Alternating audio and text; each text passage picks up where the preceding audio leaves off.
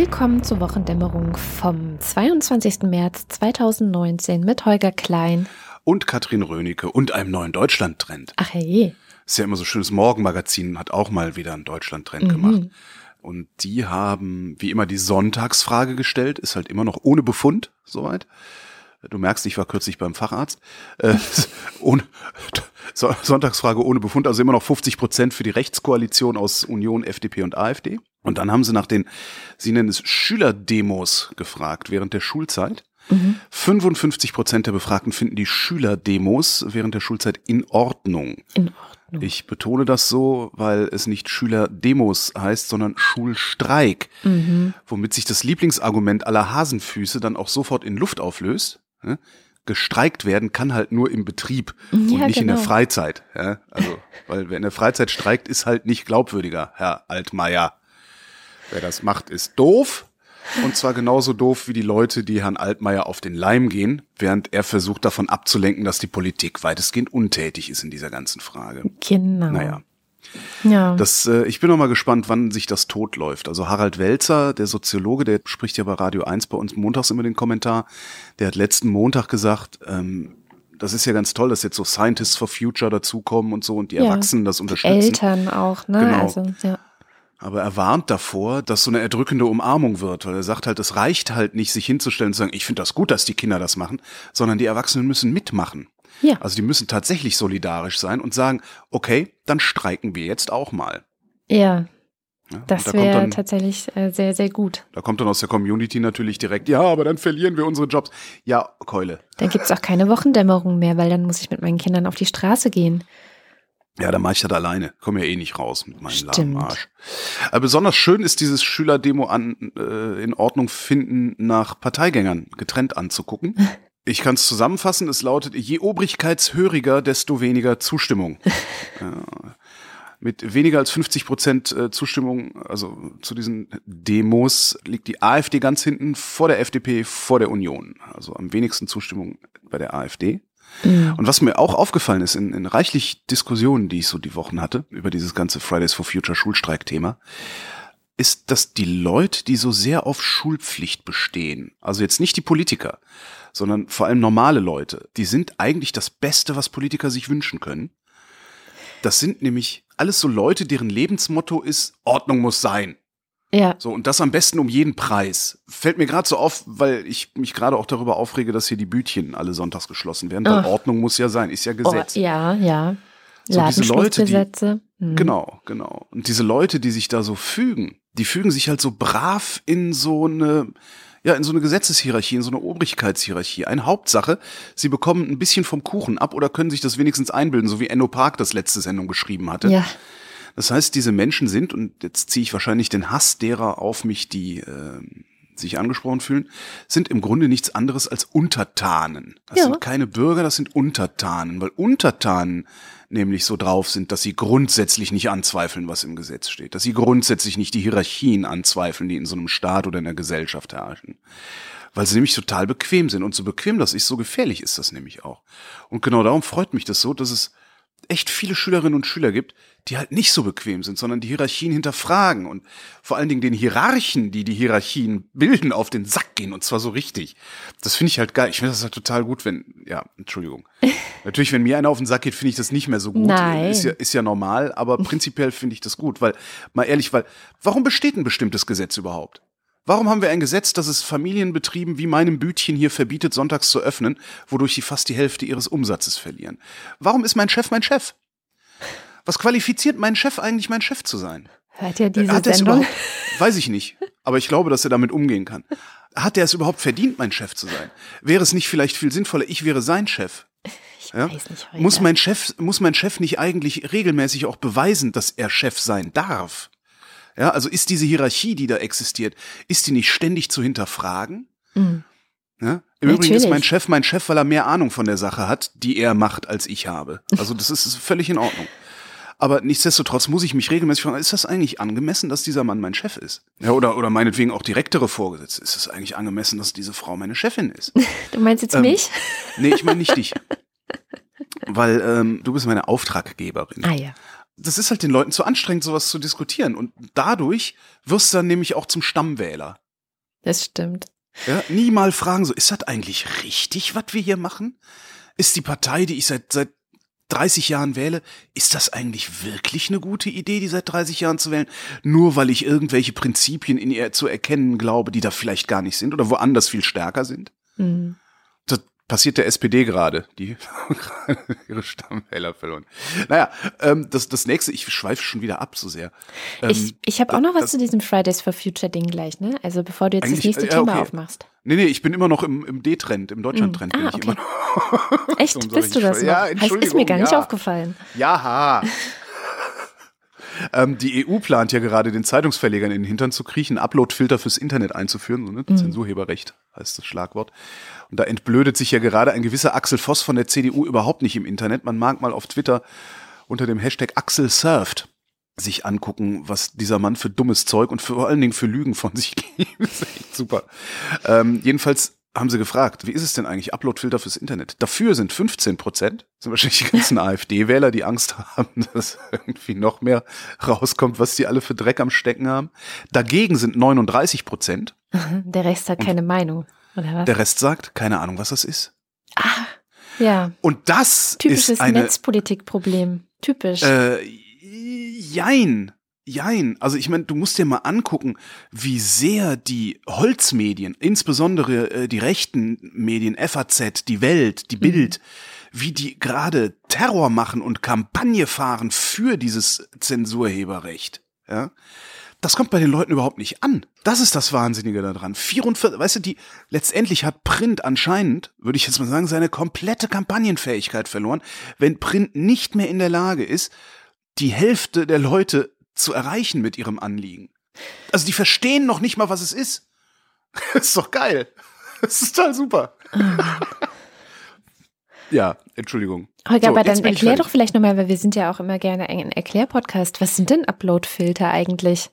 Kleiner Test hier. Ähm, technische Möglichkeiten, hochgeladen oder hochzuladende Daten, also Schrift, Bild, Ton, auf lizenzrechtlich problematische Inhalte zu überprüfen, nennen wir es mal so.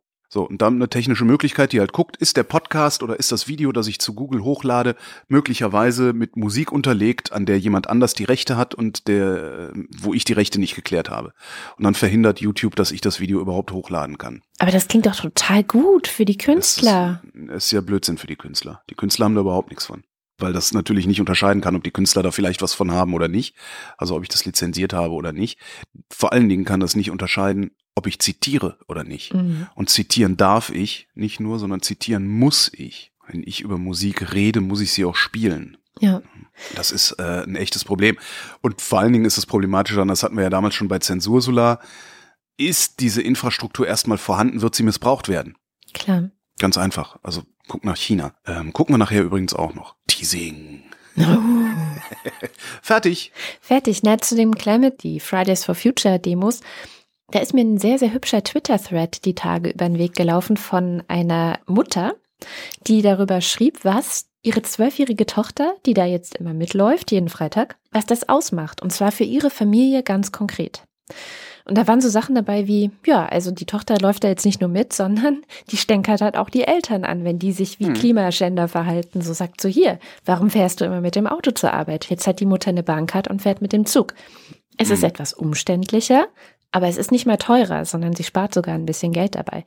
Oder auch so Sachen wie, nein, wir fliegen jetzt nicht mehr in den Urlaub oder so. Also tatsächlich mal berichtet, ist ein längerer Thread, den können wir dann gerne verlinken wie diese eine Tochter, die da mitläuft, das Leben von zwei erwachsenen Menschen verändert hat, nämlich ihren Eltern und auch darüber hinaus dabei ist, die gesamte Familie zu agitieren. Was ich halt, ich sehe das ja auch immer an meinen Kindern, die mit mir schimpfen, wenn ich irgendwas, ja, weiß nicht, also die waren ja die ersten, die gesagt haben, Mama, du darfst nicht so viel fliegen. Mhm. Was dazu geführt hat, dass ich versuche, nicht mehr zu fliegen. Also bei mir sind es tatsächlich auch die Kinder, die da eine große Rolle spielen. Und das fand ich sehr, sehr hübsch. Also so dieses von wegen, hä, die streiken bloß und dann, das ist nur Schule schwänzen und mehr ist es ja gar nicht. Nee, also in manchen Familien, glaube ich, ist da ganz schön viel im Gange gerade und es verändert sich gerade auch. Ich habe auch das Gefühl, dass sich auch der Diskurs Jetzt vielleicht nicht in allen Schichten und in allen Milieus und in allen Filterblasen, aber der mediale Diskurs, den ich wahrnehme, ist einer, der dieses ganze Klimathema für mich gefühlt auf einmal sehr viel ernster nimmt und sehr viel. Ach, echt? Ja, finde ich schon. Also jetzt so verglichen mit vor fünf Jahren zum Beispiel, habe ich das Gefühl, dass wirklich die Dringlichkeit mehr und mehr ankommt. Und das finde okay. ich schon mal gut. Ja, Verglichen mit vor fünf Jahren, okay, ich dachte jetzt verglichen mit vor fünf Wochen, als alle noch auf den Schülern und der Schulpflicht rumgehackt haben. Weil da hat sich in meiner Wahrnehmung nichts geändert. Ich habe eher das Gefühl, dass dieses Thema gerade wieder so ein bisschen runterkocht und äh, äh zu verschwinden droht. Ja, mal sehen. Ich glaube nicht, also wie soll es denn verschwinden, wenn die einfach weiter auf die Straße gehen jeden Freitag? Sie und müssen halt Ansage, weiter auf die Straße gehen. Ja, die Ansage ist ja, sie hören erst auf, wenn es wirklich eine Politik gibt, die hm. eben was gegen den Klimawandel tut. Ja, kommen wir zu einem anderen Thema. Und zwar eines, das uns letzte Woche so ein bisschen in die Sendung reingecrashed ist, aber da war die Sendung schon aufgenommen und wir konnten überhaupt gar nichts dazu machen. Die ganze Geschichte in Christchurch. Für alle, die es nicht mitbekommen haben, was sehr unwahrscheinlich ist, aber ich erzähle es trotzdem nochmal.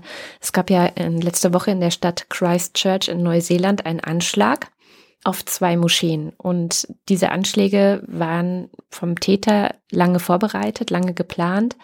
Er hat das Ganze mit seiner Helmkamera auch gefilmt. Er hat das Ganze im Internet gestreamt.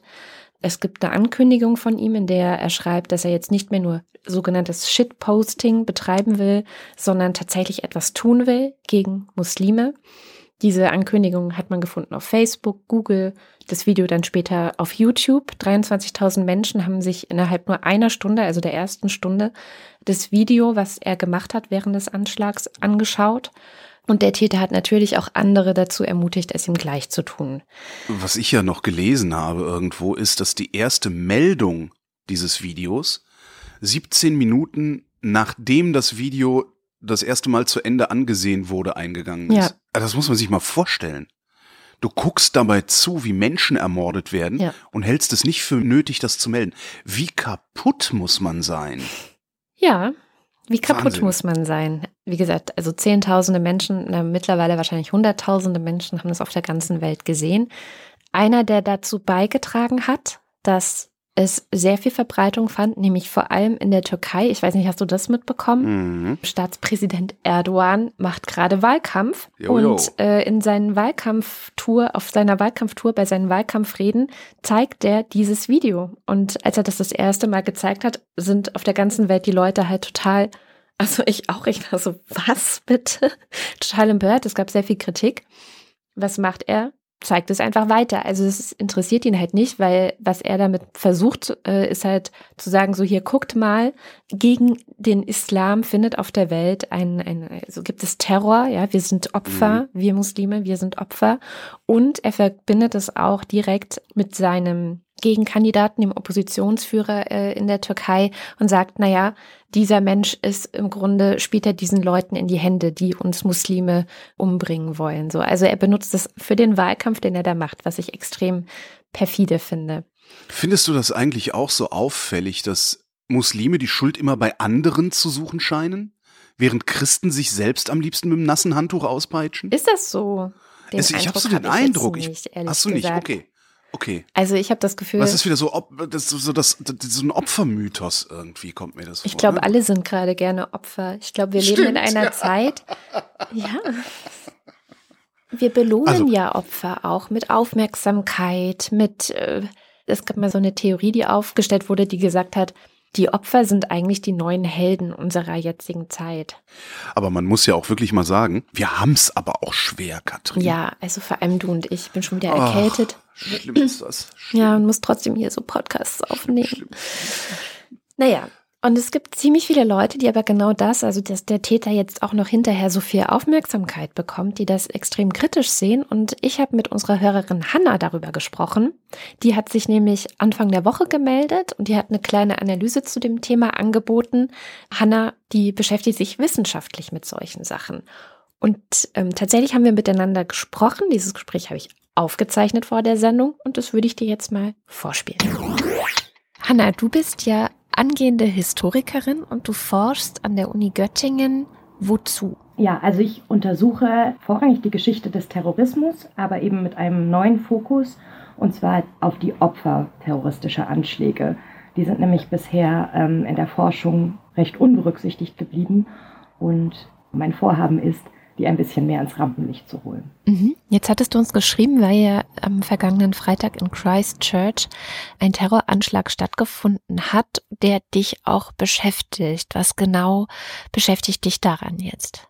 Ich bin da vor allen Dingen darauf aufmerksam geworden, da die Premierministerin von Neuseeland, Jacinda Ardern, ja gerade sowohl in den deutschen als auch in den internationalen Medien sehr gefeiert wird für ihren Umgang mit diesen Terroranschlägen. Und ich wollte mir das ein bisschen genauer angucken. Und ich äh, finde, das, was Jacinda Ardern da macht, das haben vor ihr viele falsch gemacht. Was hat sie denn so richtig gemacht? Also, und was haben vorher viele falsch gemacht? Was ist anders? Da gibt es ein paar Punkte und es fängt eigentlich an dem Tag des Terroranschlags an. Sie ist nämlich noch am selben Tag nach Christchurch gereist und hat sich dort vor Fernsehkameras gestellt und hat ganz explizit von einem Terroranschlag gesprochen, und zwar von einem rechten Terroranschlag. Das ist historisch gesehen äh, relativ neu, denn in den meisten Fällen begann dann erstmal eine Diskussion darüber, ob es nicht ein Amoklauf ist. Meistens wurde es als Amoklauf eines verwirrten Einzeltäters gewertet. Ähm, und sie hat eben gleich am ersten Tag klar gesagt, es war ein rechter Terroranschlag. Und das ist relativ neu. Ist das denn auch zutreffend? Weil wir haben ja ganz oft in, zum Beispiel, wenn jetzt islamistische Anschläge passieren, die Debatte in die umgekehrte Richtung, dass viel zu schnell von einem Terroranschlag gesprochen wird. Ist es jetzt hier, wenn es von rechts kommt, sind wir relativ schnell begeistert, wenn jemand von einem Terroranschlag spricht? Ist das nicht ein bisschen ähm, wie nenne ich das, Doppelmoral vielleicht? Also was, ähm, oder anders gefragt, was ist ein Terroranschlag? Mm, ja, also in diesem Fall ist es relativ einfach, das einzuschätzen, da der Täter neun Minuten, glaube ich, vor seiner Tat ein Manifest herumgeschickt hat, in dem er ganz klar die Absichten seiner Tat und die Nachricht, die er überbringen möchte, verbreitet hat. Und bei dem Wort Nachricht sind wir eigentlich schon bei dem Knackpunkt. Man kann terroristische Anschläge häufig sehr gut dadurch identifizieren, dass man sie als kommunikative Akte versteht. Also wenn man dem Soziologen Peter Waldmann folgt, dann ist Terrorismus eine Kommunikationsstrategie. Das heißt, Terroristen wollen mit ihren Anschlägen einerseits Angst und Schrecken verbreiten und andererseits aber eben unter potenziellen Unterstützern und Sympathisanten eben auch Anerkennung hervorrufen. Dazu nutzen sie eben die Gewalt als Form der Kommunikation.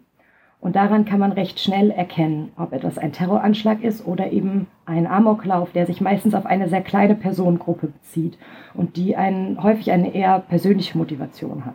Stichwort Sensationslust, da sind wir auch direkt bei dem Verhalten zum Beispiel der Zeitung mit den drei großen, nee, vier großen Buchstaben. Machen wir sie kleiner, als sie ist.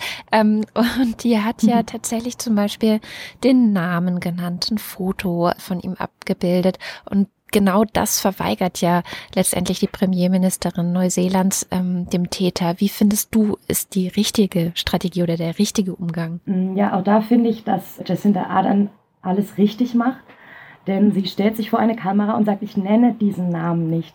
Und das ist meiner Meinung nach das richtige Vorgehen, denn man entzieht dem Täter die Aufmerksamkeit, die er sich so dringend wünscht und die er braucht, um seine Nachricht zu verbreiten.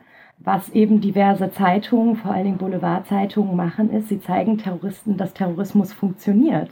Denn sie machen sich bereitwillig zu Helfern und zu Überbringern der Botschaft. Sie bringen eben die Aufmerksamkeit, die benötigt wird. Und diese Aufmerksamkeit, die verweigert Jacinda Ardern eben konsequent. In deiner Arbeit und deiner Forschung widmest du dich ja auch gezielt nicht den Tätern, sondern den Opfern. Wäre das vielleicht auch eine Strategie, die du dir von Medien, vielleicht auch PolitikerInnen ähm, wünschen würdest nach solchen Vorfällen? Ja, das ist eine sehr schwierige Frage. Das ist immer so ein zweischneidiges Schwert. Denn ähm, auf der einen Seite halte ich es für sehr gut, mehr Aufmerksamkeit auf die Opfer zu lenken. Auch hier wieder das Positivbeispiel Neuseeland.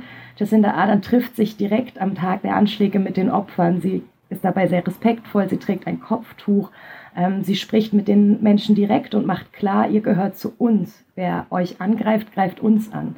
Das ist eine sehr respektvolle Art, mit den Opfern umzugehen. Das geht natürlich auch anders. Bilder der Opfer abzudrucken, ohne mit den Familien zu sprechen, dramatische Geschichten zu erzählen, das ist natürlich auch niemals neutral. Und äh, häufig mischen sich da auch politische Interessen mit ganz klar Medieninteressen, denn Drama verkauft sich gut. Und das haben wir bei vielen Terroranschlägen gesehen. Geschichten der Opfer verkaufen sich auch gut. Und das ist natürlich nicht der richtige und respektvolle Umgang mit den Opfern. Das heißt, das, was du jetzt vorschlägst, wäre, dass auch die Opfer oder die Opferfamilien, wenn die Opfer dann gestorben sind, selbst auch entscheiden, wo die Grenzen liegen und das eben nicht von anderen vorgegeben wird. Ja, genau. Also das halte ich für ein sehr gutes Vorgehen, dass man eben in direkten und respektvollen Kontakt mit den Opfern spricht und dass man dort ein bisschen Handlungsmacht zurückgibt, die es ja durch die Anschläge sehr radikal genommen worden dass man sagt, was sind die Nachrichten, die ihr überbringen wollt. Jetzt äh, hat ja auch in Deutschland eine Geschichte stattgefunden, in der es im Grunde eine ausländerfeindliche, rassistische, islamophoben Hintergrund oder rassistischen Hintergrund gab, nämlich die Morde des NSU. Wenn man das jetzt miteinander vergleicht, wie in Neuseeland auf äh, diese Taten reagiert wurde und wie in Deutschland mit dem NSU umgegangen wurde, dann tun sich ja schon auch so ein bisschen Abgründe auf, oder? Ja, man ist versucht, von einem Negativ- und einem Positivbeispiel zu sprechen, denn in Deutschland sieht man eben, wie es gerade nicht funktioniert und das auf spektakuläre Weise. Also im Fall des NSU sind ja die Opfer zunächst als potenzielle Täter diffamiert worden. Es wurde ganz lange im Bereich der Bandenkriminalität entwickelt. Die ganze Soko hieß Soko Bosporus. Die Zeitungen haben da bereitwillig mitgemacht. Es war von Dönermorden die Rede. Viele Artikel äh, deutscher Zeitschriften haben ebenfalls spekuliert über die Involviertheit der Opfer in kriminelle Machenschaften. Den Angehörigen wurde aufs Übelste zugesetzt. Es wurde viel zu lang in den falschen Kreisen ermittelt und somit ermöglicht, dass eben auch weitere Morde passieren konnten. Aber eins haben ja tatsächlich die Beispiele dann wieder gemeinsam, nämlich ja, dass im Grunde der Rassismus oder die Islamophobie oder wie auch immer man es dann genau nennt. Hast du da einen Lieblingsbegriff? Wie würdest du das bezeichnen, was der Hintergrund ist? Ähm, ja, ich glaube, da sind wir beim Knackpunkt solcher Anschläge, denn das zugrunde liegende Problem ist meiner Ansicht nach White Supremacy, also die Vorstellung einer doch irgendwie gearteten weißen Überlegenheit. Das ist natürlich eine tief rassistische Ideologie und die vereint viele der rechtsradikalen Attentäter, die vereint sie in ihrem Hass. Das ist ein globales Problem und das macht eben auch zum Beispiel vor Neuseeland nicht Halt. Jacinda Ardern sagt, wir sind angegriffen worden, nicht weil wir ein Hort für Rechtsradikale sind und weil wir, ähm, weil wir Rassismus tolerieren, sondern eben weil wir das nicht tun. Aber ich denke, das ist nur die halbe Wahrheit, denn wir haben es hier mit einem globalen Phänomen zu tun. Jacinda Ardern muss eine Regierung bilden mit der neuseeländischen rechtspopulistischen Partei New Zealand First. Das sagt ja eigentlich alles über den Status des Problems auch in Neuseeland aus. Und ich finde, da macht sie eben eine entscheidende Sache falsch, die vorher auch viele Menschen falsch gemacht haben. Sie adressiert dieses Problem nicht. Wie würde man das dann überhaupt adressieren dann in so einem Fall? Also ist das überhaupt jetzt der Moment, das zu adressieren, also nach so einer Sache, oder ist das nicht eher, was in der Prävention, also vor oder eigentlich die ganze Zeit als gesellschaftlicher Diskurs geführt werden müsste? Ja, genau. Es geht darum, das Thema überhaupt erstmal auf die Tagesordnung zu hieven.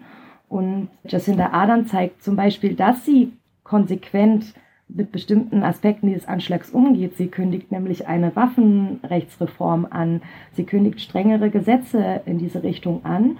Und sie beginnt sofort mit den Verhandlungen, um die öffentliche Aufmerksamkeit zu nutzen und eben auch den recht starken Einfluss der Waffenlobby in Neuseeland zu brechen durch diesen Moment der Aufmerksamkeit, den ja niemand wollte, aber der jetzt da ist. Mhm. Und ich denke, dass sie die gleiche Aufmerksamkeit, die ihr gerade zu Recht zuteil wird durch ihr Vorgehen, eben nutzen könnte, um ganz klar anzusprechen, das Problem, was diesem Anschlag zugrunde liegt, ist Rassismus. Sozusagen der Frame, der gesetzt wird, ist, das ist nicht Neuseeland, was hier passiert ist. Ich denke, das ist schwierig. Ja, so viel von Hannah. Und das finde ich nochmal einen ganz, ganz wichtigen Satz, den sie da am Schluss gesagt hat, dass man jetzt eigentlich viel mehr noch darauf schauen müsste, zu sagen, das Problem, was wir auf dieser Welt haben und das zu solchen Anschlägen führt, das ist Rassismus. Und das haben wir überall. Das hat auch Neuseeland. Ja. Ja. Was ich auch ganz interessant finde, ist, äh, was sie gesagt hat, woran man Terrorismus mhm. erkennt, nämlich an der Kommunikationskomponente würde ja darauf hindeuten, dass was in Utrecht passiert ist diese Woche eher kein Terroranschlag gewesen sein dürfte. Weil da die Kommunikationskomponente halt komplett nicht drin ist. Genau, beziehungsweise, also es ist ja irgendwie immer noch so, oder weiß man inzwischen Neues? Ich weiß nicht, ob das dann irgendwann nicht mehr weiter verfolgt, aber ich hatte das Gefühl, dass es sehr konfus ist. Was war jetzt los? Warum hat er das gemacht? Warum diese. Leute? Was klar ist, also die Polizei hat sich sehr bedeckt gehalten am Anfang, mhm. haben halt überhaupt nichts gesagt, aber es gibt ja so diese tolle Journalistenfrage, die man stellt, wenn man was berichten will, obwohl man nichts zu berichten hat. Und diese Frage lautet, können Sie ausschließen das? Mhm. Und dann fügt man irgendwas Beliebiges an. Ist morgen rosa Elefanten regnet, äh, scheißegal jeder Politiker und, und Behördenchef wird darauf antworten, natürlich kann ich das nicht ausschließen, weil ich gar nichts ausschließen kann, denn man kann gar nichts ausschließen und daraus machen die dann die Meldung, schließt einen terroristischen Hintergrund nicht aus. Ja. Das heißt, ähm, die Medien haben das Ding relativ schnell schon auf Terrorismus festgelegt. Dann hat irgendwann die Polizei gesagt, hey, Moment mal, ist es überhaupt nicht sicher, ob es Terrorismus ist. Es gibt nämlich Zeugenaussagen, die ähm, sagen, dass der gezielt auf eine Frau geschossen hat, dann geschossen hat auf Leute, die ihr helfen wollten. Das heißt, sie haben dann auch ein persönliches Motiv nicht ausgeschlossen, das Familiendrama oder wie man es nennt. Ne? Die SZ tatsächlich direkt danach. Ja, ja, tatsächlich. Ja, also unglaublich. Ähm, und äh, wollen dann aber einen verdächtigen Brief in seinem Auto gefunden haben, der wiederum darauf hindeutet, dass es einen terroristischen Hintergrund haben könnte. Sie wollen aber nach wie vor den persönlichen Hintergrund nicht ausschließen. Also es ist tatsächlich ungeklärt ja. und ja, weil Journalisten halt sind, wie Journalisten sind, sieht es so aus, als wäre schon irgendwas geklärt. Ähm, was ich gerne noch anfügen würde an diese ganze Christchurch-Geschichte, an so Christchurch-Erdogan-Geschichte, mhm.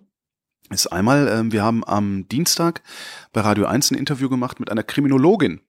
Und da ging es genau darum, äh, dass die Bild-Zeitung und die BZ ja diese Terrorpornografie verbreitet haben, also wirklich Standbilder aus dem Video, Teile des Manifests, alles, was man verbreiten kann, was diese Blätter halt gerne verbreiten. Und da gab es ja eine äußerst dümmliche Rechtfertigung von Julian Reichelt dazu, der äh, sinngemäß gesagt hat, äh, nur wenn man diese Bilder zeigt, wird die menschliche Dimension des Ganzen überhaupt fassbar. Äh, man würde die Motivation des Täters damit entlarven und so. Genau danach haben wir halt eine Kriminologin gefragt, die tatsächlich auch genau dazu forscht und die hat sinngemäß gesagt, als wir gesagt haben, ja, Julian Reichelt glaubt das und das, also ist der Name des Bildchefredakteurs, hat sie gesagt, das mag der vielleicht glauben, aber aus wissenschaftlicher Sicht ist das nicht haltbar. Ja. Das fand ich irgendwie ganz schön. Mit anderen Worten, der Reichelt, gut, das weiß auch jeder, das weiß auch ja. jeder, muss man auch mal echt mal öffentlich sagen. In der Branche halten Julian Reichelt wirklich alle für nicht ganz dicht. Zumindest alle, die ich kenne, die nicht bei Springer arbeiten. Und die, die bei Springer arbeiten, haben wahrscheinlich auch bloß Angst vor dem. Also gut. Äh, davon mal abgesehen, gibt's noch ein Ding bei ähm, Erdogan und das finde ich eigentlich das viel Spannendere. Das ist die Gallipoli-Geschichte. Erdogan sagt halt hier, ne, wir sind das Opfer, das ist ein Anschlag auf den Islam weltweit, der sich ja sowieso als Umma, ne, Gemeinschaft der Gläubigen, versteht sich ja eher als ein mhm. ja, Körper sozusagen oder eine, eine, eine Entität. Und er geht halt hin und sagt noch, und wenn die jetzt kommen sollten, ja, wenn, wenn, wenn das einer von denen versuchen sollte bei uns hier in der Türkei, dann wird ihnen das gleiche passieren wie 2015 in Gallipoli.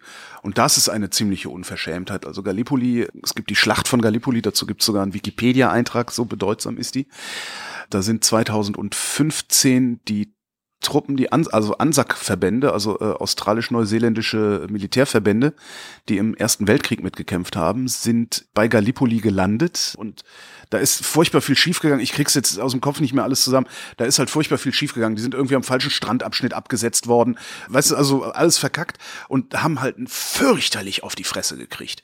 Und zwar so fürchterlich, dass es äh, in Neuseeland zum Beispiel den Anzac Day gibt. Das ist ein Gedenktag mhm. an die Schlacht von Gallipoli. Und genau dieses Ding schlachtet oder versucht Erdogan jetzt auszuschlachten. Was das Ganze halt doppelt dreckig macht. Aber du meinst das, 1915, richtig? Was habe ich denn gesagt? 2015. Ich war die ganze Zeit ja, genau, 2015, verwirrt. die Schlacht von Gallipoli. Ich meinte 19, ja, Entschuldigung. Nein, nein, wir haben 2000, als wir 2015, Den, 2015 im Ersten Weltkrieg. Ja, das finde ich eigentlich, das ist eigentlich das Dreckige daran. Und da mhm. merkst du noch wieder dran, dass der, was für ein Arschgesicht der Erdogan ist. Ja. Feiges Arsch, naja. Ich wollte noch was zu dem Thema offenes Fenster. Also so, ne, jetzt ist die Chance, über bestimmte Dinge zu reden, weil jetzt ist die Aufmerksamkeit auf diesen Dingen. Und da muss ich mich auch an die eigene Nase fassen. Und zwar hatte ich noch in meinem Browser-Verlauf, also ich sammle immer so über die Wochen verschiedene ähm, äh, Nachrichten, die ich dann für die Wochendämmerung teilweise benutze und teilweise nicht. Und vom 10. März stammt ein Artikel aus der Taz, wo nochmal neuere Erkenntnisse in Sachen rechtes Netzwerk in der Bundeswehr vorgelegt worden sind. Und wir haben nicht darüber gesprochen in der Sendung, die danach stattgefunden hat, weil es hat einfach nicht mehr reingepasst und so. Und naja, du weißt, wie das ist. Das Hannibal-Netzwerk. Das ja. Hannibal-Netzwerk. Wir hatten es ja in der Sendung schon mal ausführlicher besprochen. Es gibt ein rechtes Netzwerk, das sogenannte Hannibal-Netzwerk bei der Bundeswehr. Das Ganze basierte auf einer sehr umfangreichen Recherche, die die Taz gemacht hat, die auch gezeigt hat, dass es innerhalb der Bundeswehr einfach sehr viele Leute gibt, die sich offenbar so radikalisiert hat, die auch stramm rechts sind und die sich militaristisch, also mit Waffen und allem Pipapo, auf einen bestimmten Tag X vorbereiten. Ja.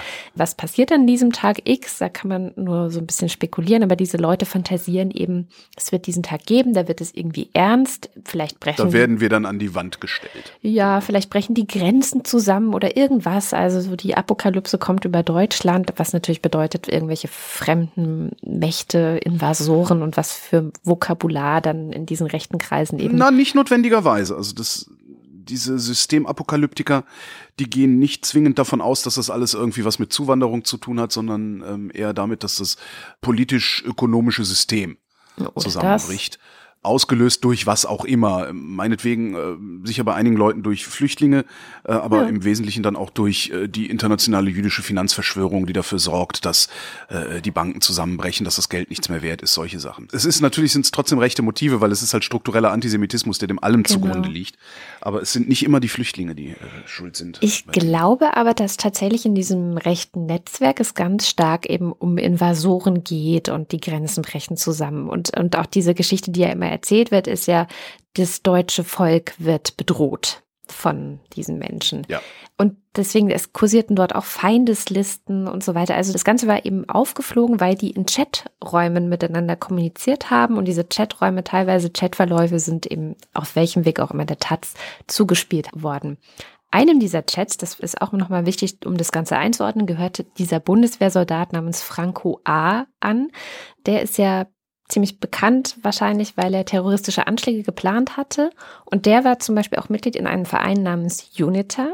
Der spielt auch eine Rolle in diesem rechten Netzwerk, weil verschiedenen Teilnehmern verschiedener An Veranstaltungen zufolge ähm, hat UNITA Treffen organisiert, wie zum Beispiel Vorbereitung auf den Tag X. Und jetzt hat die Taz nämlich am 10. März, ist schon ein bisschen länger her, veröffentlicht, dass mehrere Quellen belegen, der Gründer dieses Vereins, also von UNITA, der war ein Mitarbeiter des Verfassungsschutzes.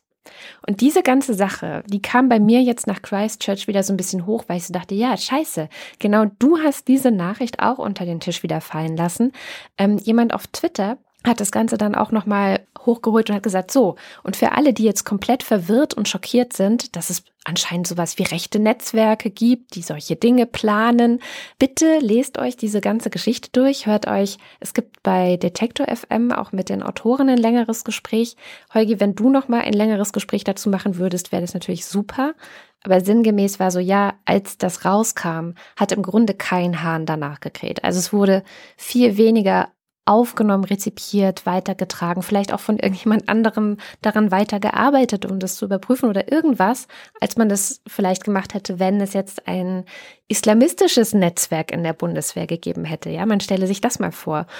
Und das ist tatsächlich ja auch Teil des ganzen Problems. Die Rechten sind organisiert. Die Rechten haben ihre Netzwerke, die bereiten sich auf verschiedene Taten vor, ob das jetzt Terroranschläge sind oder ein ominöser Tag X. Und das wissen wir seit vielen Jahrzehnten, weil sowas wie die Antifa zum Beispiel ähm, genau über solche Sachen Buch führt, könnte man sagen. Also sie wissen einfach darüber Bescheid und die versuchen auch da auf dem Laufenden zu bleiben, was eigentlich gerade passiert. Nur haben wir als Gesellschaft, als Medien, als Politik, dann auch die ganzen Sicherheitsbehörden, wir haben allesamt irgendwie beschlossen, auf diesem Auge so ein bisschen blind zu sein, ja, und immer erst nur zu fahnden, wenn der Verdächtige oder die Verdächtigen irgendwie einen islamistischen Hintergrund zu haben. Was bedeutet, dass wir als Gesellschaft eigentlich der Meinung sind, dass ein islamistischer Terror ja viel gefährlicher ist. Was auch ein bisschen stimmt, weil der richtet sich ja dann eher gegen, in Anführungszeichen, uns, womit wir wieder zeigen, dass wir eben nicht der Meinung sind, dass Muslime auch zu uns gehören. Ja, oder irgendwie anders aussehende Menschen, die nicht weiß sind, sagen wir es mal so. Interessant finde ich daran ja auch, dass die Strukturen, die wir bei diesen rechten Terrornetzwerken zu sehen glauben, naja, wie muss ich das formulieren? Zu sehen, glauben ist auch falsch. Also wir sehen ja bestimmte Strukturen von rechten Terrornetzwerken. Und das sind genau die Strukturen, die islamistischen Terroristen unterstellt werden. Mhm. Obwohl die da eigentlich gar nicht zu sehen sind, zumindest sehe ich sie nicht. Das heißt immer, es gäbe islamistische Terrornetzwerke, aber immer wenn Terrornetzwerke aufgedeckt werden, dann sind es Rechtsextreme. Und was ich daran auch sehr interessant finde, ist, ich kann zum Bütchen gehen und kann mir für 1,80 eine Taz kaufen und kriege darin erklärt, was es für mutmaßliche rechte Terrornetzwerke in der Bundeswehr und außerhalb der Bundeswehr, Polizei und so weiter. Also dieser Prepper-Verein, dieser Uniter-Verein, der ist ja größer. Das ist ja nicht ein reiner Bundeswehrverein. Da sind Polizisten drin, ehemalige aktive Soldaten, Zivilisten, die bieten paramilitärische Ausbildung im In- und Ausland an. Das ist halt Netzwerk. Ja. ja aber der Breitscheidplatz-Attentäter, der steckt in keinem Netzwerk mit diesem Typen, der da äh, in, irgendwo in Bayern mit der Axt durch die Bahn gelaufen ist sondern die haben zufälligerweise docken die aneinander da an, wo sie beide eine Flüchtlingshintergrund haben, äh, wo sie vielleicht sogar noch aus demselben Land kommen oder oder wenigstens dieselbe Religion haben, aber da gibt's keinen großen Austausch und so. Und das finde ich eigentlich immer das Faszinierende, dass immer so getan wird, als wären die WhatsApp-Protokolle des Breitscheidplatz-Attentäters Hinweis darauf, dass er nicht allein gehandelt hat und ne, ne, ne. ne. Aber da, wo tatsächlich nicht allein gehandelt wird, wie du schon sagst, da guckt keiner so richtig hin. Und ich frage mich wirklich, wozu brauche ich den Verfassungsschutz in dieser Form, wenn ich es für 1,80 am Bütchen kriege, wenn ich mir eine Taz kaufen gehe? Ja, wenn da sogar einer äh, diesen Verein mitgegründet hat. Das fand ich halt nochmal so diese, okay.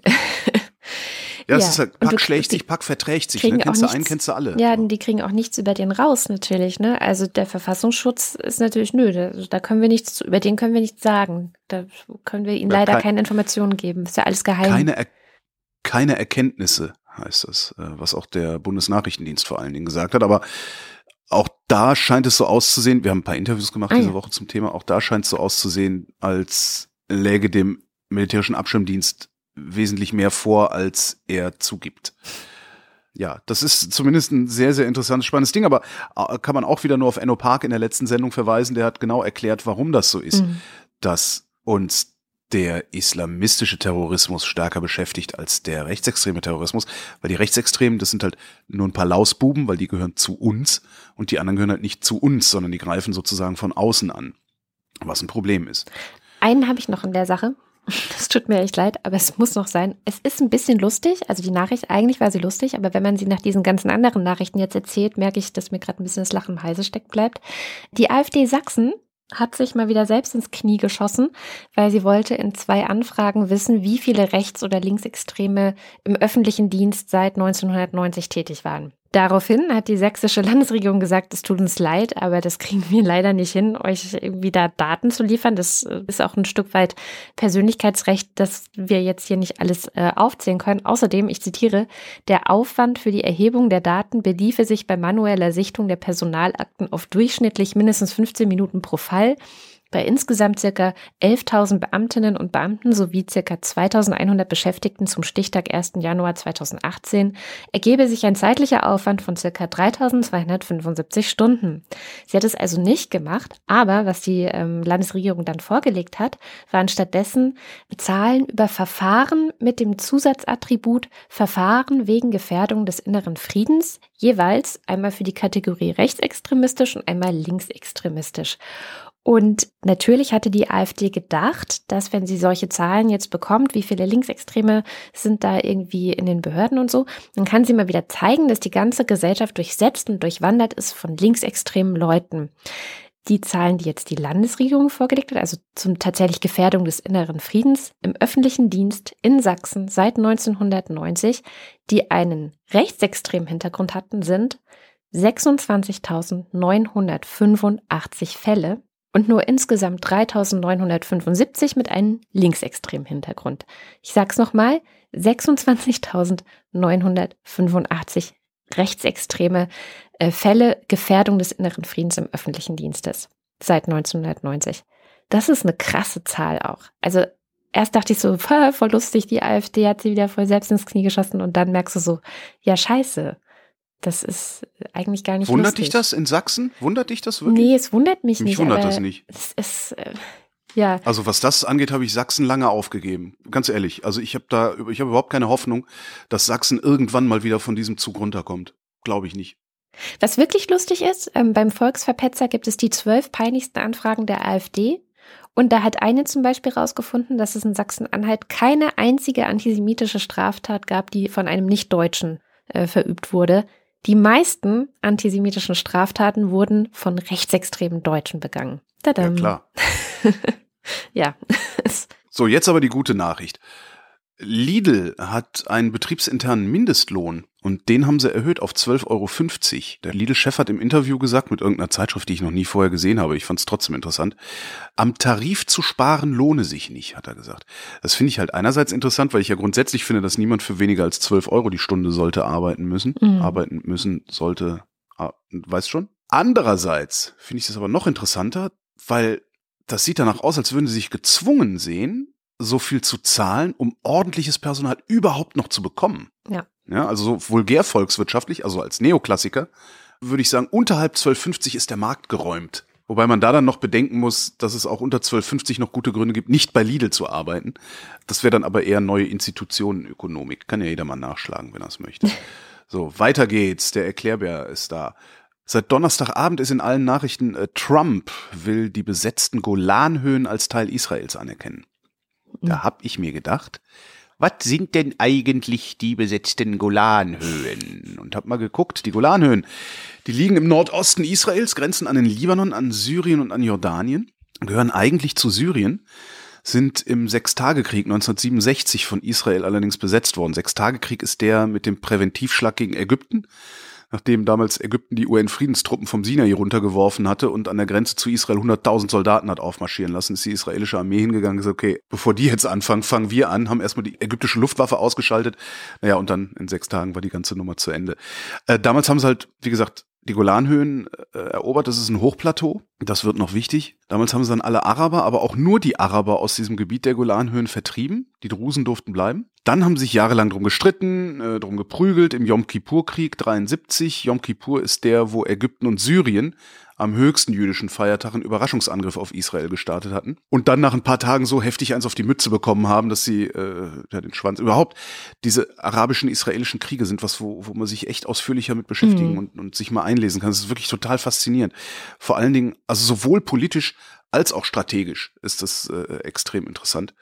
Ähm, vor allen Dingen auch zu sehen, was im Zusammenhang mit diesen Kriegen jeweils innenpolitisch in Israel los war. Stark verkürzt, da ist es dermaßen demokratisch zugegangen, dass diese dickhodigen, in Mikrofone brüllenden Arab-Potentaten sich davon eigentlich noch so zusätzlich gedemütigt gefühlt haben müssen. Weißt du, so von einer zahlenmäßig unterlegenen Armee geschlagen, die auch noch Juden sind und dann auch noch in so einem Weichlingssystem wie Demokratie irgendwie kommandiert wird.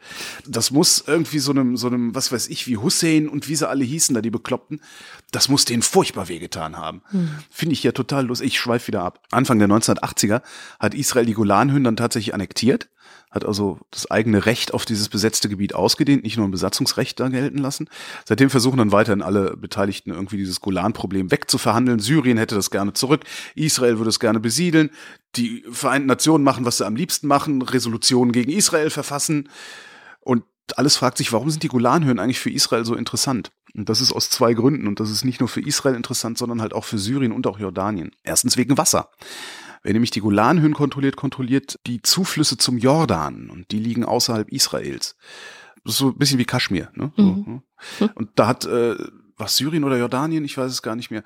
Die haben auch dann schon mal da so ein bisschen rumgetinkert und haben mal gesagt, so, ja, nee, wir ziehen jetzt hier mal Wasser ab, dann scheiß auf den Jordan und sowas.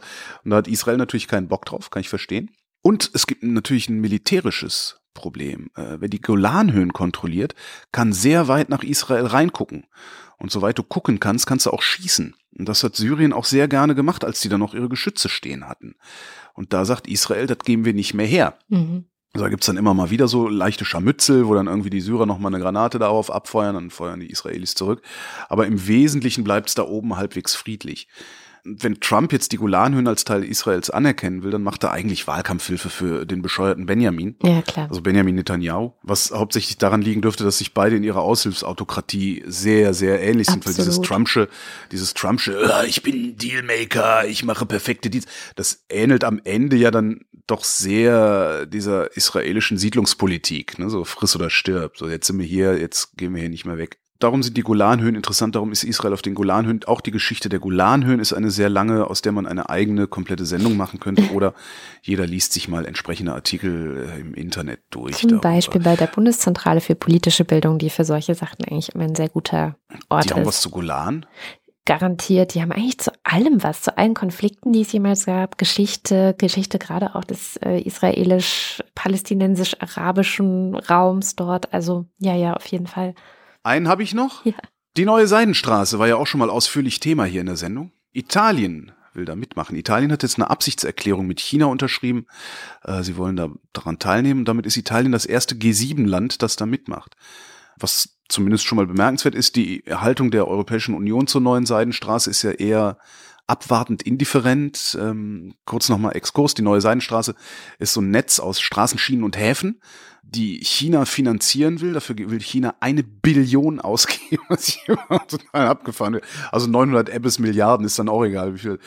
Hauptsächlich natürlich, um einerseits ihre Überkapazitäten abzubauen. Die haben viel zu viel Stahl, viel zu viel Beton, viel zu viel alles, viel zu viel Arbeitskräfte und so weiter. Das exportieren sie dann alles gleich mit. Andererseits wollen sie natürlich ihren Einfluss auf andere Regionen der Welt vergrößern, weil überall da, wo China investiert, redet China halt auch mit.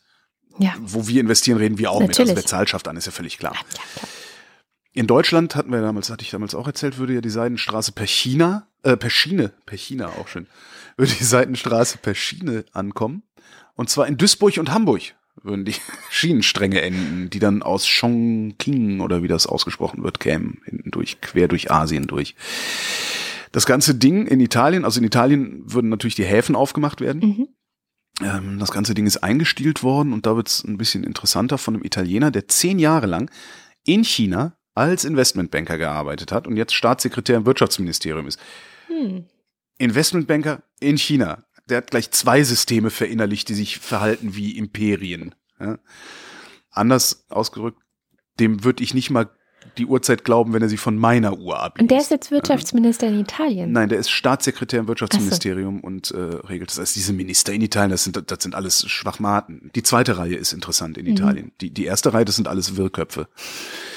So, der Typ hat aber eine Sache erkannt und die ist sehr, sehr wesentlich. Italien ist zwar eine sehr, sehr große Volkswirtschaft, ja, auch G7-Land und so, das drittgrößte Volkswirtschaft in Europa, glaube ich sogar, aber deren Industriestruktur und deren Infrastruktur, insbesondere in der Südhälfte des Landes, der die pfeifen so auf dem letzten Loch. Ja. Sagen. Klingt auch ein bisschen gemeiner, als es ist. Darum hat der Mann auch in einem Interview gesagt, Geraci heißt er übrigens, ich bin zurückgekehrt, beseelt von der Idee, dass Italien seinen Platz zurückerobert. Das sind typische ne, Reisedutsche-Rhetorik, dass Italien seinen Platz zurückerobert als wirtschaftlich bedeutendes Land, nicht nur der Form nach, hm, Handel, sondern in der Substanz, Infrastruktur. Mhm. Und er sagt auch, dass Italien die volle Kontrolle behalten wird darüber. Das ist das, was man immer sagt, wenn das Ausland die äh, Kronjuwelen rauskauft. Dass Italien darüber die volle Kontrolle behalten wird, halte ich für mindestens ein Hirngespinst, wenn nicht sogar eine Lüge und zwar nicht nur bezogen auf Italien, auf Italien vielleicht ein bisschen stärker bezogen, weil Italien auch eine Korruptionsgeschichte hat, die ein bisschen tiefergehend ist als vielleicht Frankreich oder Belgien. Aber grundsätzlich gilt das in jedem Land und ganz gut angucken kann man sich das an Piräus. Piräus ist der Hafen von Athen. Mhm. Und vor zehn Jahren hat ja in Griechenland der Räumungsverkauf angefangen und ähm, da haben sich dann im Zuge dieses Räumungsverkaufs vor ein paar Jahren die Chinesen den Hafen geshoppt sozusagen, also Mehrheitsaneigner an dem Hafen von Piraeus und sowas. Ein Jahr später sollte ein EU-Beschluss gefasst werden, der Menschenrechtsverletzungen in China anprangert. Da hat Griechenland ein Veto eingelegt. Ach. Amnesty, ja, ja, das war ziemlich Aufruhr damals. Und Amnesty International hatte damals gesagt, dass sowas hätte es noch nie gegeben. Einzigartiger Vorgang in der Europäischen Union, dass bei sowas ein einzelnes Land sein Veto einlegt. Das ist natürlich jetzt auch wieder eine Verschwörungstheorie, dass das mhm. damit zusammenhängt, dass die Chinesen in Griechenland sehr stark investiert sind. Ja, aber, aber eine gute Verschwörungstheorie. Ja. genau. So.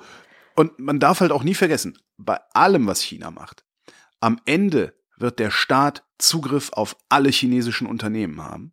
Daher auch jetzt diese 5G-Huawei-Diskussion, mhm. die wir, die wir sehen.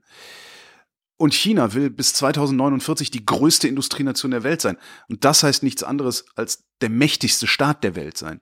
Und was das bedeutet, also wie viel Leid der mächtigste Staat der Welt selbst dann weltweit anrichten kann, wenn er eine Demokratie ist, sehen wir an den USA. Oder an den Kriegen und Interventionen der USA.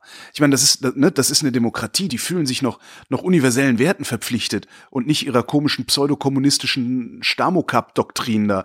Äh, und selbst denen ist es schon entglitten. Und wie mag das erst einem Land wie China entgleiten, wenn China Hegemon über die Welt ist? Ich äh, mag es mir nicht vorstellen, aber es ist immer noch meine Dystopie, die ich irgendwie vor ja, zehn ja. Jahren oder so mal entworfen habe. Und ja, das wird auf jeden Fall interessant. Ich habe noch zwei kurze Nachrichten zum Schluss und dann kommen wir auch zum Schluss. Und zwar erstens, äh, ihr habt euch vielleicht alle gefragt, was jetzt eigentlich mit dem Brexit ist. Der Brexit ist auf den 22. Mai verschoben.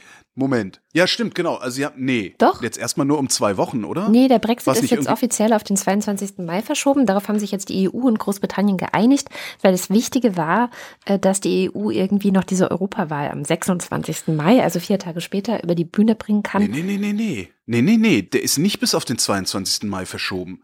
Der ist bis auf den 12. April verschoben. So, und bis zum 12. April. Habe ich schon wieder was zum, verpasst? Ja, ja, ja, ja, anscheinend. Also, weil das ist nämlich die letzte, die letzte Meldung war äh, 12. April. Ich schlag's gerade live im Internet. Ich nach. auch. also, er ist auf den 12. April verschoben. Es sei denn, das Unterhaus stimmt nächste Woche dem Austrittsvertrag zu. So, also wenn, wenn das Unterhaus morgen, ja. morgen ja, morgen, wenn das Unterhaus morgen dem Austrittsvertrag nicht zustimmt, dann ist London aufgefordert, bis zum 12. April neue Vorschläge zu unterbreiten. Und dann kann es bis zum 22. Mai. Es bleibt also lustig. Oh mein Gott. Äh, wenn das so weitergeht, werden wir bald alle nach England fahren müssen, um den Briten den Hintern abzuwischen. nee, das möchte ich nicht. Die tun mir nicht. jetzt schon sehr, sehr leid. Ey, die werden immer mehr zu Witzfiguren. Ich finde das so tragisch. Okay, also wir gucken naja, weit. Nächste Woche ja. gibt es also wieder weiter. Neues von Brexit. Also, das ist ja furchtbar. Wenn wenn am 22. Mai Brexit ist, dann bin ich da genau in London. das, da machen wir eine Live-Schalte. Da machen wir eine Live-Schalte, genau. Was passiert? Die Leute Live-Schalte von den Riots. Genau. Und dann das zweite, es gibt eine Petition der Bewegung Finanzwende. Ihr erinnert euch, wir hatten Gerhard Schick mal im Interview ah, hier. Ah, der Grüne, ja, ja. Hm. Die richtet sich gegen die Verurteilung und Bestrafung von Eckhard Seid. Kurz, wer ist Eckhard Seid? Das ist der Mann, der geholfen hat, einen der größten Steuerbetrugs- und Steuerraubfälle der Geschichte aufzudecken, den Cum-Ex-Skandal.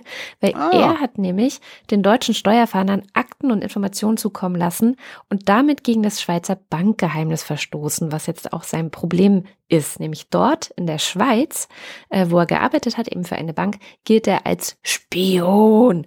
Und jetzt wird ihm dort der Prozess gemacht und man kann auf finanzwende.de einen Appell unterzeichnen, der geht dann an den Bundespräsidenten Frank-Walter Steinmeier und der soll eben verhindern, dass er so hart bestraft wird. Also es gibt gerade so eine Schlacht an Gutachten von verschiedensten Seiten ob das jetzt äh, das Bankgeheimnis schwerer wiegt oder ob die gute Tat, die er sozusagen dem deutschen Staat getan hat, schwerer wiegt. Und genau, also bisher haben irgendwie nur 8000 Leute unterzeichnet. Ich denke, das liegt daran, dass wieder alle den Überblick verloren haben, was das eigentlich bedeutet mit diesem Cum-Ex-Ding, wie viel Geld da eigentlich verloren gegangen ist und so weiter.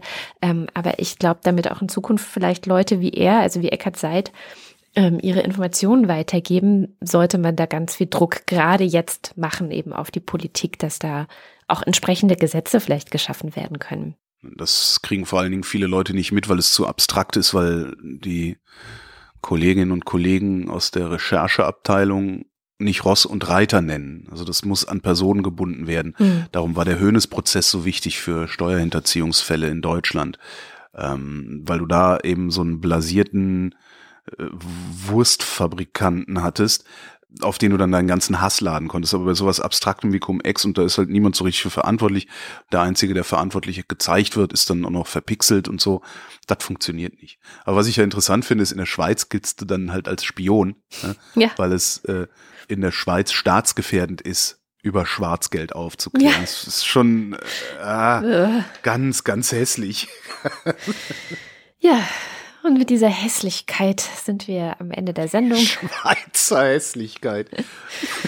Und äh, wie ihr wisst, ist ja die Wochendämmerung ein hörerfinanziertes Projekt. Das heißt, ihr könnt uns unterstützen und wir, das könnt, das erfahrt ihr auf wochendämmerung.de. Und wenn ihr auch wollt, dass wir am Ende dieser Sendung euren Namen vorlesen, dann unterstützt ihr uns am besten über Steady. Dort gibt es den Fanclub und die Ultras und die kommen jetzt. Sind's eins. Lars Berlin. Thomas Brandt. Marc Bremer. Der Datenschutzbegeisterer. Oliver Delpi, Reto Di Giotto Isolabella, Markus Dietz, Roger Eberling, Christopher Etzel, äh, Erik Fröhlich, Benjamin Harnack, Nico Hebel, Norman Holz, Adrian Hönig, Katharina Höhl, Caro Janasch, Matthias Johansen, Arndt J. Kästner, Moss de Tecki, Wing Commander Lord Flashheart, Dominik Neise, Robert Nieholm, Michael Salz, Jörg Scheckis, Andreas Schreiber, Jan Schwickerath, Patarchus Sadokalot, Roman Schlauer, Joachim Urlas, Jens Viehweg, Lars von Hofhunold, Lars Wagner, Bernd Wehmöller Justus Wilhelm, und der Fanclub. Adalbert Anfang. Julia Axenova. Dieser Podcast wird finanziert von der anarchistischen Pogo-Partei Deutschland. Anja und Jan aus Bielefeld. Torben Astronaut. Johannes Bauermann. Miriam Bechtle. Florian Beisel. Simone Blechschmidt. Andreas Bockisch. Alexander Bonsack. Markus Boslett. Birgit Bülow. Felix Bültmann. Nicole und Christoph. Der allerbeste Hans Damhorst. Miriam und David. Christoph Dierberg. Andreas Dietzel. Jan-Peter Drechsler. Daisy Duck. Oliver Markus Eder. Elina Eickstedt. Familie Eildermann. Claude Fankhauser. Sebastian Flügge. Oliver Förster. Olli Frank. Hagen Franz. Wolfgang Fröhlich. Helge Georg. Ralf Gerst. Anja Glage. Burkhard Gniewosch. Wolf Gratz. Benjamin Großmann. Isabel Marie Grote. Ricardo Guatta. Jan Heck. Christoph Henninger. Tobias Herbst. Fabian Hömke. Andreas Jasper. Philipp Kaden. Jasmin Kiselemak. Jessica und Tibor Köstel. Markus Krause. Stefan Krause. Magali Kreuzfeld. Thomas und Corina. Oliver Kohlfink. Michael Lamertz. Clemens Langhans. Sebastian Lenk. Florian Link. Sabine Lorenz. Ines und Mike Lüders. René Ludwig. Rolf Lühring. Thorsten Lünenschloss. Martin Meschke. Robert Meyer. Johannes Möller. Lordium Mondkind. Christoph Die Eule Müller. Johannes Müller. Thorsten W. Noll. Oliver Paulsen. Gregor Pich. Josef Porter. Christine Probstmeier. Thilo Ramke. Marco Richter. Christian Rohleder. Pia Römer. Sven Rudloff. Ruth Rutz. Jürgen Schäfer. Niklas Schreiber. Jens Sommerfeld. Marie Stahn. Christian Steffen. Ines und Tina. Eli und Johann. Martin Unterlechner. Fabian Fenske. Andrea Vogel. Jannik Völker. Nies Wechselberg. Linda Wendisch. Michael Wesseling. Markus Wilms. Tobias Wirth. Luisa Wolf. Stefan Wolf. Christopher Zelle. Uwe Zieling. Sabrina Zeug. Simon Ziebart. Und natürlich der Fanclub zum guten Schluss. Das wird irgendwann, wird das, naja gut, aber macht ruhig weiter so. Macht ruhig weiter so, dann, dann bekommen der Abspann seinen eigenen Wert. Das finde ich eigentlich ziemlich geil. Und das war sie, die Wochendämmerung vom 22. März 2019. Wir danken für die Aufmerksamkeit. Tschüss. Ich will immer 2013 sagen. Irgendwie lebe ich in der Vergangenheit.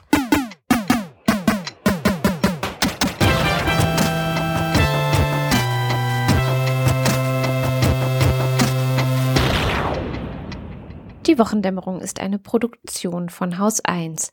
Bei uns findet ihr auch noch andere Podcasts, zum Beispiel den Podcast Halbe Kartoffel von und mit Frank Jong. Und bei Frank war dieses Mal ein Mensch zu Gast, der aus Bayern kommt, nämlich Roger Reckless und der auch manchmal ein bisschen Probleme hat, aber hört vielleicht selbst kurz mal rein. Weil ganz ehrlich, ich bin in Bayern groß geworden, so auf dem auf dem Land und wenn ich, wenn ich, wenn ich äh, mir Deutschland anschaue, so und dadurch, dass ich als Musiker so viel unterwegs bin, sehe ich Deutschland eben nicht als dieses eine Land, was überall gleich ist, so, sondern du hast so viele unterschiedliche Facetten von Deutsch sein. Ich mache gerade Airquotes äh, und äh, ähm, bei uns in Bayern ist damit kann ich mich am besten identifizieren, weil ich das nicht nicht weil ich mich dafür entscheide, sondern einfach weil ich das so in mich aufgesogen habe und so lebe. Also weißt du, ich bin, ich kann machen, was ich will. Ich bin a Bayer. So, ich kann in die Welt rausgehen und bin a Bayer. Ich bin in erster Linie eben nicht jetzt so